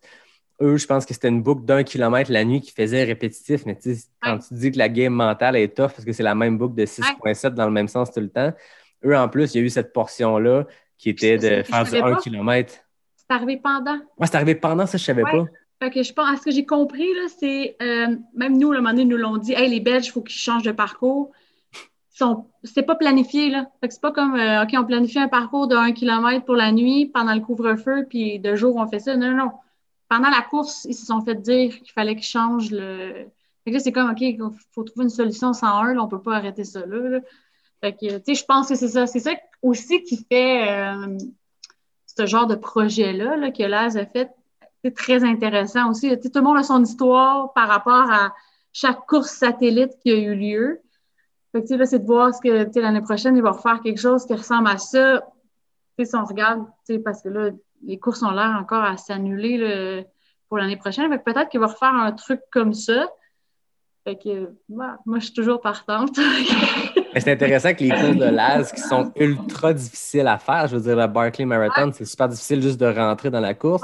Le backyard, comme tu l'expliquais tantôt, c'est compliqué de rentrer. On dirait que 2020, l'année COVID, aura permis à, aux courses de Laz d'être démocratisées parce que tout le monde, comme tu dis, il y avait 18 000 personnes qui sont inscrites au, euh, à la traversée du Tennessee, peu importe d'où tu le fais. Euh, il y a eu d'autres backyard ultra. Il y en avait eu un, euh, en virtuel. Il y en avait un au mois de juin qui avait été gagné par Mike Wardian. C'était Laz aussi qui, commentait en ben, continu. Ben, c'est ça, il commentait, là, mais c'était organisé mm. justement par le directeur canadien là, de. C'est ça. exact. Mais il était là, il était très impliqué quand même. Là. Exact. On dirait que son, son, modèle de course, ça a comme explosé parce qu'il y, a eu plein de gens qui ont fait des backyards virtuels cette année, qui ça leur a permis de l'essayer. Je voyais qu'il y a une gang de Québec qui l'avait fait, qui s'était rendu une vingtaine de tours. Ça, ça, aura permis ça pour 2020 de démocratiser les, courses de l'AS qui sont d'habitude extrêmement euh, difficiles à, faire. Moi, qu'est-ce que je trouve le fun de cette formule-là, c'est, tu sais, un 100 kg, tu sais, un nouveau coureur d'ultra, tu sais, pas nécessairement rapide, ça peut être tough un 100 kg de même.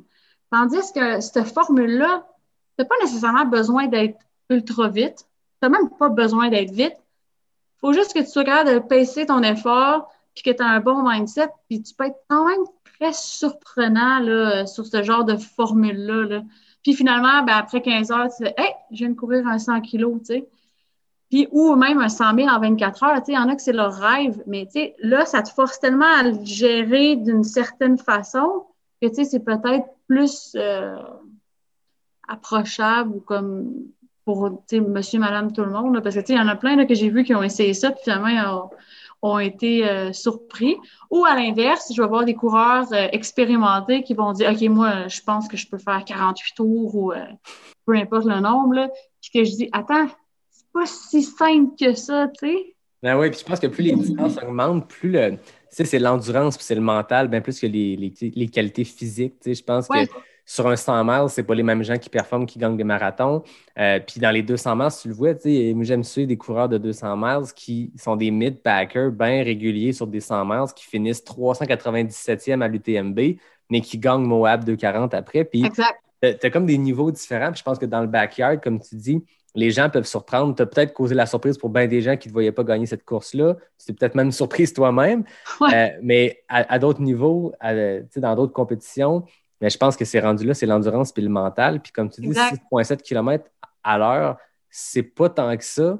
Mais après ça, si tu peux l'enchaîner 45 fois, là, c'est rendu beaucoup. C'est là que ça devient. Ça te pèse un 100 mètres différent, ça te pèse un 200 mètres de manière différente. Puis euh, je pense que c'est ça qui est intéressant de ces courses-là. Puis là, je dis ça, en même temps, je pense à Courtney DeWalter qui fait juste torcher à tous ces niveaux-là, que ce soit les courses ultra, les 100 mètres, les 200 mètres.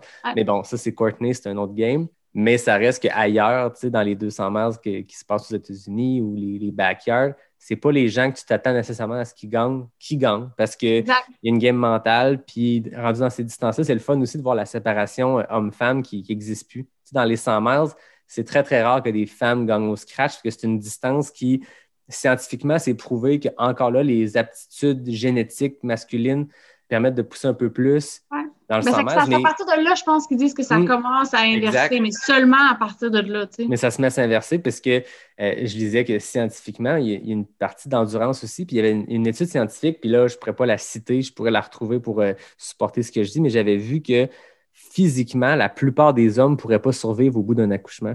Fait qu'il y a des aptitudes physiques, il y a, une génétique qui, qui est probablement plus de l'ordre de l'endurance que de la performance, qui fait que peut-être sur marathon, il n'y a aucune femme qui va faire ça en bas de deux heures. Par contre, sur un 200 miles, les femmes gagnent autant que les hommes. Je pense que la seule raison où il y a moins de femmes qui gagnent, c'est le nombre de coureuses. Tu sais, quand tu commences une course, puis tu as 12 femmes, 80 hommes, mais si tu regardes les temps des élites et tout ça, les temps des, des femmes, ça se compare. Puis il y a plein d'ultras où c'est des femmes qui gagnent au scratch euh, rendu dans ces extrêmes distances-là. Puis le backer a prouvé ça aussi. Tu sais, Courtney a gagné aux États-Unis, toi, tu as gagné au Canada. Puis je pense que sur 21 pays, est-ce que tu as la stat? Il y a quand même plusieurs femmes qui ont gagné. C'est quand même le tiers des backyards où c'est des femmes qui ont remporté. Exact. C'est quand même le fun. Ben, c'est très le fun. Ça, fait des beaux modèles pour les, femmes qui aspirent à ça. on a des super beaux modèles euh, dans tous les sports. Mais là, c'est un autre niveau. Une, une, petite fille qui se met à s'intéresser à la course à pied, il y a une belle couverture à tous les niveaux, mais c'est encore plus fou quand tu vois que dans certaines distances, dans certaines disciplines, c'est des femmes qui gagnent au scratch. Puis c'est beau ce que ça envoie aussi comme, comme message. Puis c'est le fun de voir des Courtney, de voir toi. C'est impressionnant, c'est le fun d'avoir allé, je pense. Moi, ce que je trouve aussi intéressant justement par rapport à ça, c'est que si tu regardes dans, même au, mettons, je prends le Québec, il y en a quand même plus qu'on pense de femmes qui ont des carrières, qui ont des enfants, puis, puis qui réussissent, veut, veut pas, à un peu combiner ça. Puis moi, ce que je trouve le bien là-dedans, c'est que ça, ça donne une belle image pour nos enfants, justement, ou peu importe les jeunes filles là, qui, un peu, à un certain âge, je sais que si je cherche un peu, là, mm-hmm. puis ça démontre juste que, regarde, tu es, capable de plus que ce que tu penses. souvent, c'est es tellement restreint ou peut-être des fois la société fait que tu es comme un peu limité là, à, on pense d'une certaine façon puis que les femmes ne devraient pas faire ça ou que tu n'es pas capable. Mais non, tu es capable de pour plus que, ce que tu penses. Puis ça, je pense que c'est n'importe qui. C'est drôle parce que, parce que l'on parle de petites filles. Je me rappelle, je pense que je devais être en sixième ou secondaire 1. J'écoutais G.I. Jane. J'ai repensé à ça pas longtemps avant cette course-là j'ai dit, dans le fond, ça fait longtemps que je veux faire des affaires de même, un peu débiles. Puis je me rappelle, j'étais un peu, pas révoltée, mais je comprenais pas pourquoi qu'une femme pouvait pas. Ça fait longtemps que comme les femmes, ils, veulent un peu se démarquer puis sont capables je trouvais ça bien, puis je trouvais ça drôle de repenser que dans le fond, j'ai déjà pensé à ça aussi il y a comme euh, plus que 20 ans. Là, fait. Ah, c'est fou, puis. Non, mais je pense que c'est ça, c'est que ta victoire a amené une couverture peut-être plus grande que si un homme avait gagné. Je pense qu'en ce moment, les médias, euh, il y a moins de, choses à dire, puis les gens veulent parler d'autres choses de positif que de la COVID. Puis cette course-là a eu une super couverture, mais il y a beaucoup, beaucoup de monde, un peu comme quand Courtney a gagné au scratch un Moab 240 ben, tu allé au podcast de Joe Rogan, qui est, je veux dire, qui, qui est vraiment euh, grand ouais, public, c'est aucun lien avec la course. Puis ça a comme fait exploser ça que, wow, OK, il y a des sports, il y a un sport d'endurance qui existe ici où les gens courent pendant 300 km, c'est des débiles. Puis en plus, c'est des femmes qui gagnent au scratch. Puis ça a comme fait avancer, je dirais pas la cause, vraiment pas, mais ça a comme permis de montrer que, oh, il y a des places où sais, à, compétence égale, un homme part la course, une femme part la course, mais c'est la femme qui a gagné. Puis on voit pas ça dans les sports qui sont mainstream c'est le fun aussi que ça envoie. Quand j'ai vu la couverture, c'est des grosses pages couleurs dans le journal de Montréal. Je trouve ça le fun. C'est le fun, pour, le fun pour la course en endurance, la course d'ultra, parce que c'est un sport qui est dans la marge complètement et qu'on ne voit pas du tout. C'est pas un sport qui est couvert ou à peine. Et en plus, ben là, c'est ta face qui est là. C'est une femme qui a gagné le backyard au Canada devant euh, une tralée d'élite des, des, coureurs qui, euh, je pense que tu es arrivé là, tu n'étais pas la favorite, puis c'est ça qui est le fun. Je non, j'étais zéro la favorite. Mais c'est ça qui est le fun. C'est ça qui est, le fun de suivre ce sport-là quand tu as des surprises comme ça. Puis quand c'est un genre de OK, c'est impressionnant. Il y avait une Québécoise dans l'équipe de 15, c'était une gang du West Coast, puis c'est la Québécoise qui a gagné au scratch. C'est vraiment le fun à voir, en fait. Puis cheers à toi. Ah, merci. Mais, on a presque pas bu. Ben non, c'est ça. Ben, moi, j'ai bu un peu plus, mais c'est toi qui parles. C'est bon signe. Ça veut dire que je t'ai laissé parler en masse. C'est moi qui ai plus de Là, je la regardais, je disais, j'ai même pas pris une gorgée. Mais. ouais. Fait que non, mais même, c'est ça, comme j'ai dit, moi, je me suis surpris euh, moi-même. Puis justement, c'est ça que ça, je reviens là-dessus, ça fait comme message. Ben, on, justement, on, des fois, on, se limite. Justement, j'étais peut-être partie avec la. Je pensais pas gagner. Peut-être que je n'étais pas favorite, peu importe, mais, ou peu importe c'est ça, je pense que souvent, puis dans n'importe quoi, souvent on se limite à oh non, je serais pas capable ou euh, je peux pas gagner ça. Puis non, non, essaye, puis tu peux être très surpris là, de, de qu'est-ce que tu peux faire. Puis juste pour revenir là, au euh, Journal de Montréal ou peu importe, l'autre podcast et tout, ça a amené aussi beaucoup de, de gens qui m'ont écrit des messages là, comme euh, en privé ou peu importe. Puis, chacun se raconte un peu leur histoire par rapport à ça. Fait que, c'est quand même le fun de voir. Je, je dis pas au monde d'aller courir ça, mais c'est juste de faire quelque chose que pour toi, c'est de dépasser. C'est déjà super wow. J'en ai qui n'ont jamais couru, puis ils commencent à courir. C'est wow. Quelqu'un d'autre qui veut essayer son premier marathon, c'est wow. Chacun comme. Chacun son ultra. Exactement. Tout est relatif. Il ne faut pas non plus être de l'autre côté, aussi, les gens, ils pensent moi, je suis très équilibrée aussi dans ma vie de tous les jours. Là, je fais pas juste ça. Là. Moi, dans la vie, le travail puis les, la famille, tout passe avant. J'arrange mes, mes trainings en fonction de ça et tout. Fait que, je pense que tout ça aussi, il faut que ça reste sain. Et ça fait peut-être aussi que tu arrives à quelque chose un peu plus, pas pas se prendre au sérieux, mais plus relax. Peut-être que des fois, ça permet de peut-être mieux performer ou que ça, ça va mieux, tu sais. Mais peut-être une pression que tu te mets de moins parce que tu n'as pas. Tu sais, si tu étais une athlète euh, élite qui fait juste ça de sa vie, tu es commandité, tu fais juste ça de ta vie, ça serait cool, hein, je, te le, je, te le, souhaite vraiment. mais tu aurais juste ça à penser. Ça ferait des mois que tu penses que à ton backyard. Tu te mets une genre de pression à tous les jours. Tu sais, je pense que l'humain fait ça de base. Sais, si tu avais juste ça à penser, mais là, comme tu dis, la course, tu le squeezes dans ton horaire à travers le travail, les enfants, la logistique de tout ça. Ouais. Fait qu'on dirait que tu es peut-être arrivé là, comme tu le dis, avec un mindset de. relax, là. Ouais, c'est ça. Mais c'est intéressant de, de, de, le comprendre comme ça aussi, de dire que tout ça. Comme des fois, avec mes amis, on dit, OK, là, que je sois un ninja cette semaine. C'est OK, ça, faut que ça switch, ça va là, ça, ça va là. Puis, à la limite, c'est ça qui fait, je pense, que. Des fois, tantôt, j'ai reparlé d'un peu les, femmes qui ont des carrières, des enfants et tout. Je pense que c'est ça que j'admire le plus. Moi, j'admire bien plus quelqu'un qui jongle avec tout tout ce qui se passe, qui n'est pas toujours évident. Il y a eu la COVID pour tout le monde. Moi aussi, j'avais l'école à la maison là, du jour au lendemain, là, puis j'ai pas la patience d'un prof, que j'admire les profs. Là. Je pense que toutes ces affaires-là, c'est des, des, contraintes, mais il ne faut pas les voir de même, là, mais le bon terme, c'est ça. Fait que, je pense que c'est là que ben, bref, moi, ça m'impressionne plus que comme quelqu'un qui, ben, pas que tu as juste ça à faire, mais tu vas courir 30 kilos puis tu peux être couché après. T'es chanceux. T'es chanceux. Moi, j'ai couru 30 kilos ce matin, là, puis après, il fallait que je fasse des dessins, là. Fait que. puis c'est correct. Mais je pense que c'est ça qui fait que, comme, c'est encore plus le fun. Tu sais, moi, je, suis contente de m'appeler un ninja, là. Ah, c'est ça. Exact, c'est que tu accomplis des grandes choses dans la course, mais c'est à travers tout le reste. Tu sais, puis ah, exact. C'est un loisir, puis ça demeure un loisir. Ouais. Ben, c'est parce que n'importe quoi pour réussir, il faut que ça soit une passion. Tu sais, même n'importe qui là, dans son travail, si tu n'aimes pas ce que tu fais, là, ça va se refléter dans n'importe quoi. C'est impossible que tu vas avoir du succès dans quelque chose si toi-même, comment tu peux faire à croire aux autres que tu es bon si toi-même tu n'aimes pas ça et tu n'y crois pas? Tu sais, ça m'a donné, ça marche pas. Il faut, faut que. C'est bien plus le fun de faire quelque chose qu'on aime. Là. Ah oui, je pense que c'est à tous les niveaux, comme tu dis, c'est dans le travail, c'est dans les loisirs, puis c'est dans la course. Puis je trouvais ça intéressant tantôt quand tu disais, on parlait de chacun son chacun son, ses objectifs, chacun son ultra. Puis tu sais, tu t'es pas levé du jour au lendemain en disant Ah, j'ai fini un demi-marathon, maintenant je m'enligne sur 43 heures de course. il y a eu euh, des étapes là-dedans. Puis, puis, chacun se fixe ses objectifs. Puis si euh, tu écoutes notre podcast en ce moment, notre discussion, puis toi, ton objectif, c'est faire un 5 km d'ici 2021 ben go. Puis après ça, ça sera peut-être plus ou peut-être pas. Peut-être que tu vas dire, hey, j'ai atteint ce que j'avais atteint, puis je suis bien là-dedans. Les gens vont pousser vers du 10, du 21, du marathon, puis il y a une parcelle de, gens un peu débiles qui se mettent jusque dans les ultra-marathons.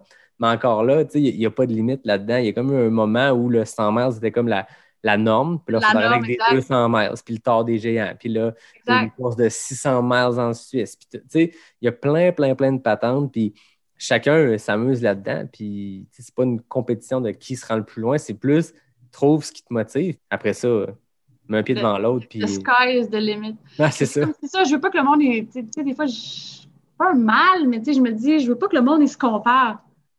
Tu sais, le but, c'est pas se faire 43 heures. Tu sais, moi, j'aime bien mieux une histoire de quelqu'un qui me dit Hey, j'ai réussi à faire ça, puis ça, c'était gros pour moi.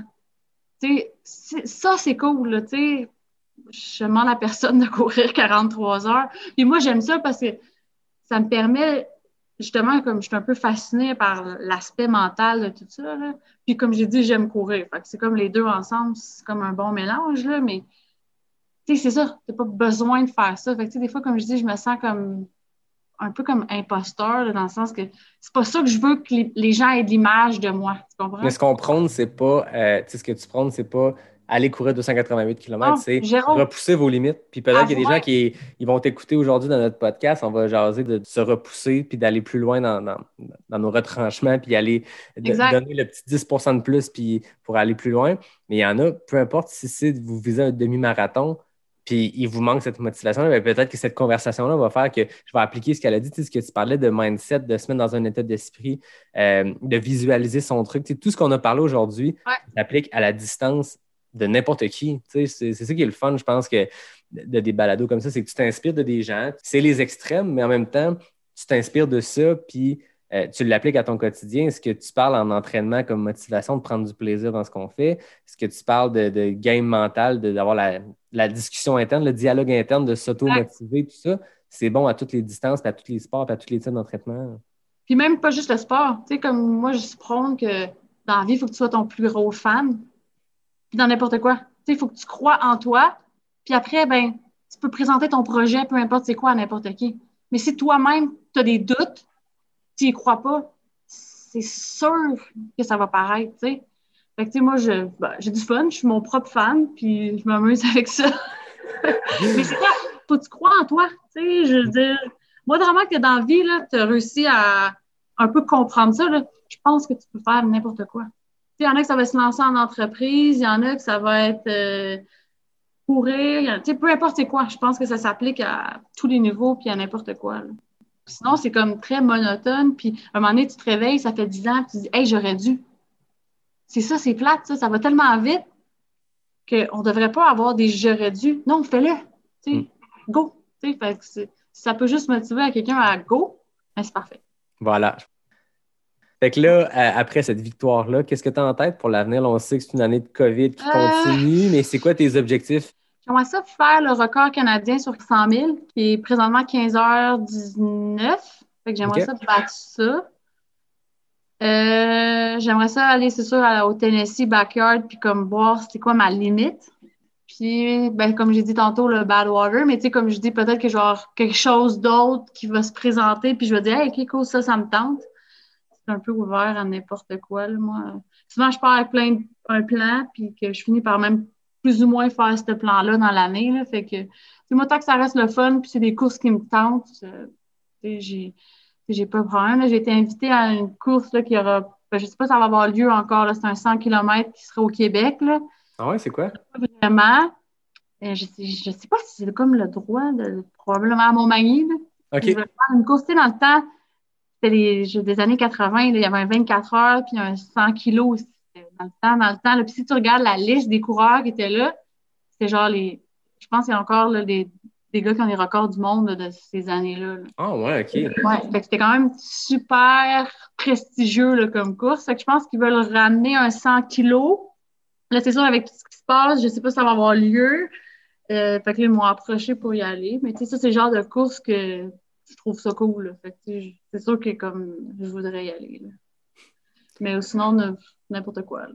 Mais là, tu étais inscrite à Bromont 160. Est-ce que c'est encore dans les plans un... je l'ai- je, l'ai transféré à l'année prochaine. Pour vrai, si j'ai- il n'y a pas une autre formule comme ça où euh, elle au Tennessee, là, parce que je souhaiterais y aller, puis comme deux semaines avant, fait que c'est comme pas logique, là, ou même une semaine avant, euh, là, je, ben, je- Bromont sera pour une autre année, si c'est le cas, là, si j'ai à faire le choix. Mais c'est sûr que non, euh, s'il n'y aurait pas ça, j'aimerais vraiment le faire pareil, justement, tant qu'à m'avoir exposé à sortir de ma zone, là, il faut que j'aille au bout euh, de, de ça éventuellement. le sortir de ton système? Oh, ouais, faut que je l'essaye. Puis comme j'ai dit, moi, je veux pas faire à moitié. Fait que je me suis inscrite au 100 000 tout de suite. Puis c'est correct. Ah ouais, un bon défi. Ben, tu sais, moi, la, distance, c'est correct. Fait que là, c'est juste, moi, c'est le dénivelé. Le dénivelé, ça va aussi. C'est plus, j'ai vraiment pas de technique là, de trail. C'est genre, euh, des fois, c'est drôle. là. Fait que, c'est ça, tout ce qui est roulant et tout, ça va. Mais aussitôt que ça devient plus technique, ben, pour moi, ça va être la marche, ça, c'est certain. Il n'y a pas de. pour le moment, euh, je suis pas très, très bonne. Mais, tu sais, à la limite, c'est le fun aussi parce que sais, j'aime ça des fois dire, OK, je suis pas bonne là-dedans, OK, c'est bon, je peux le travailler. Là. Tu sais, C'est comme il y a une couple d'années, je disais, hey, les côtes, là, je capotais. J'en ai tellement fait que maintenant, tu sais, ça me dérange plus. Fait que, au pire, ça sera ça. Là. Je, je ferai de la technique jusqu'à temps que je sois correct. Ah oui, le corps s'adapte, puis euh, Voilà. l'entraînement s'adapte aussi. là. C'est ça. J'ai pas eu une coupe de débarque là, cet été, là, mais ça fait partie de la game. Et voilà, je pense que les descentes techniques, euh, ça fait partie de l'apprentissage à la dure de se planter une coupe de fois dans Ben, je pense que je me levais pas pieds, je sais pas trop. C'était même pas une descente. Je me suis genre enfargée d'une, je sais pas, d'une branche. Là. Je me suis ouvert les deux genoux. Mais euh, c'était pas correct. là. Ça fait mal sur le cou, puis tu repars. Excellent. Hey, moi, pour finir euh, mes entrevues, j'ai toujours Ouais. mes, euh, mes questions éclairs NAC, présentées par NAC. C'est super simple, c'est des questions A ou B. Euh, puis c'est les réponses le plus rapidement possible. Le. FKT féminin en ce moment appartient à Marie-Ève Pellan en euh, 24 secondes. Donc, euh, on va voir si tu es capable de battre le record présentement. Donc, tu me dis quand tu es prête, je pars mon chrono puis je te pose ces 10 questions-là. OK, vas-y. Route ou trail? Route, Hiver ou été? été, Courir pour le plaisir ou en compétition? plaisir. Oka ou New Balance? Les deux, mais si j'ai à choisir, New Balance. Question NAC, bar végétalienne ou au grillon? Végétalienne. Burger ou gaufre? Go. Épreuve, Non, de burger, 24... burger, burger. Épreuve de 24 heures ou backyard ultra? Backyard. Courir le matin ou le soir? Matin. Bière ou vin? Bière. Javelina John Red ou Beast of Burden?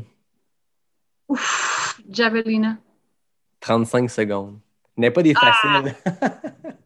Mais honnêtement, Anna, c'était comme les deux. Là. Le Beast of Burden, là, faut que je sais, c'est comme un genre de coup de cœur, c'est parce que c'était comme les premières. puis- Est-ce qu'il te travaille parce que je voyais que tu as remporté deux fois le 50 miles, mais tu as abandonné le 100 miles, c'est ça? Ouais, exact. Euh, je- le calibre serait, il n'est pas élevé, là. Fait que, ce serait pas pour ça. J'aurais aimé ça que ce parcours-là soit, euh, tu sais, comme homologué pour un record. Parce que ça serait le genre de parcours où j'aurais aimé ça faire battre le 15h19. Puis il l'est pas? Non, je pense pas. Attends, je pense pas. Faudrait que je vérifie, là, mais je pense qu'il n'est pas euh, certifié. Et je pense que ça serait pas reconnu, mais ce serait le genre de parcours que je voudrais le faire là-dessus. Javelina, c'est vraiment wow, sauf qu'il fait trop chaud. Tu un moment tu, veux pousser les éléments pour toi. Là. Puis je pense que la fille qui a le record, euh, elle l'a fait sur piste. Je voudrais pas le faire sur piste. Euh, il y aurait peut-être une course qui ressemble à ça, mais je ne l'ai pas faite. Tunnel Hill, je pense, qui est à peu près là, qui est aux États-Unis, qui est, je c'est là que Camille elle a le record du monde. là. OK. Assez roulant. Euh, ça ressemble justement à ce genre de parcours-là. Peut-être que je penserais à, à ça, là, mais c'est pour moi, Beast of Burden va toujours rester le Beast of Burden avec la super tune qu'à chaque fois que tu arrives, qui part. Mais bref. Et puis, honnêtement, pour quelqu'un qui commence, qui veut pas de route-route, pas de trail-trail, c'est comme un bon compromis. Là. C'est comme j'ai dit, le, le petit train du Nord. Fait que, c'est- quand même. Puis il y a un ravito à tous les 10 kilos. Fait que tu n'as pas besoin de traîner plein d'affaires. C'est super bien organisé, c'est friendly. C'est une très belle course. là. Une belle place pour faire ses premières armes. euh. Ouais, ouais, ouais, vraiment. Là. Fait que le record canadien, c'est en 15h19. 19, Puis le record mondial de Camille, c'est combien? 13 heures, quelque chose. C'est comme. game. Ouais, c'est ça. le, le 15 heures, je peux l'espérer. là. C'est comme, je sais pas comment ça donne, là, 5,38, quelque chose du genre. Mais le 13 heures, quelque chose, ça commence à être. euh, On va y laisser à Camille. pas là. J'y laisse Camille. C'est correct comme ça. Ah ben c'est cool. Merci beaucoup de ton temps, Stéphanie. C'est Ben, vraiment une belle super. discussion. On a bifurqué euh, quasiment plus sur la motivation personnelle puis de, de- sur la place de la femme dans le trail ou dans les courses en Ah, ultra. C'est cool. Ben, merci. Cool. Ben, je remercie, comme à l'habitude, mes, euh, mes collaborateurs, David Hébert qui signe le design graphique et Fred Desroches le thème musical. Euh, puis je te remercie, toi, d'être venu jaser avec moi autour d'une bière de- d'ultra. et tout. rien bu, mais t'es obligé de la boire après. là, pour la Exact. de- Félicitations encore pour ta Ben, merci, victoire. C'est merci. 288 km. L'équipe canadienne, vous avez fini euh, troisième derrière la Exact. Belgique et les États-Unis. Puis c'est quand même impressionnant, la troisième place sur 21 pays. Euh, comme tu dis, la clé a été, oui, ta victoire, mais aussi le fait que vous avez été 15 coureurs à continuer longtemps. Il n'y a pas eu d'abandon euh, ça. en début de parcours. Fait que vous avez longtemps maintenu euh, le niveau. Puis le, le- le classement se faisait juste par le nombre de laps total par l'équipe, c'est ça? Exactement. Fait que, ça, ça nous a vraiment aidé. C'était une belle, euh, belle synergie d'équipe. C'était le fun. C'est le genre de. Tu sais, des fois, dans ta vie, tu fais des affaires, tu vas t'en rappeler tout le temps. C'est comme des fois, c'est quand tu étais jeune, tu as fait un camp, puis ça t'a marqué, ou peu, importe c'est quoi. Mais ça, c'est le genre d'affaires que c'est sûr que je vais m'en rappeler tout le temps. Ah, c'est très cool. Ben, félicitations. Merci.